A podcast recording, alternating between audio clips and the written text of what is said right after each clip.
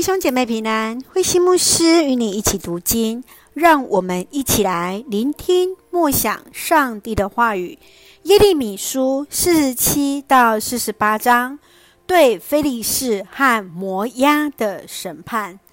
在耶利米书四十七章是针对非利士的审判，上帝要让来自北方的巴比伦来毁灭他。在四十八章是针对摩押的审判。摩押是亚伯拉罕的侄子罗德从大女儿所生的后裔。摩押一向自满自足，为自己的财富而骄傲。他们拜偶像的罪，上帝要让尼布甲尼撒王来攻打他，最后来亡国。让我们一起来看这段经文与默想，请我们一起来看四十七章第七节。但是我叫他挥动砍杀。他怎能停止不动呢？菲利士是很早就能够使用铁器的强悍民族，是以色列的恶邻居，常常用武力来侵犯以色列。耶利米对菲利士宣告上帝的审判有绝对的理由，他的宝剑无人可以阻挡。你认为上帝为什么要审判菲利士人？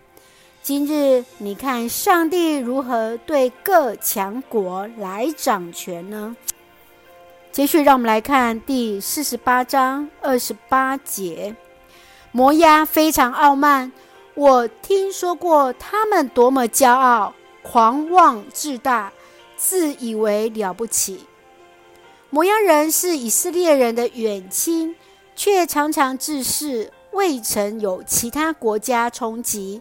而骄傲自大，他们以自己的武力为荣，以自己为傲。从对上帝而来的自信和对自我的骄傲，往往一线之间。当人被骄傲所蒙蔽，就很容易自以为是。你认为摩押人何以能如此自傲呢？你认为要如何避免让骄傲上升？求主来保守，求主来恩待，让我们因着对神的信来看重自己，但却不被骄傲所蒙蔽。一起用四十八章第十节作为我们的金句与提醒：不专心做上主工作的人，该受咒诅。是的，求主让我们能够怜悯，也让我们能够专心为主来服侍。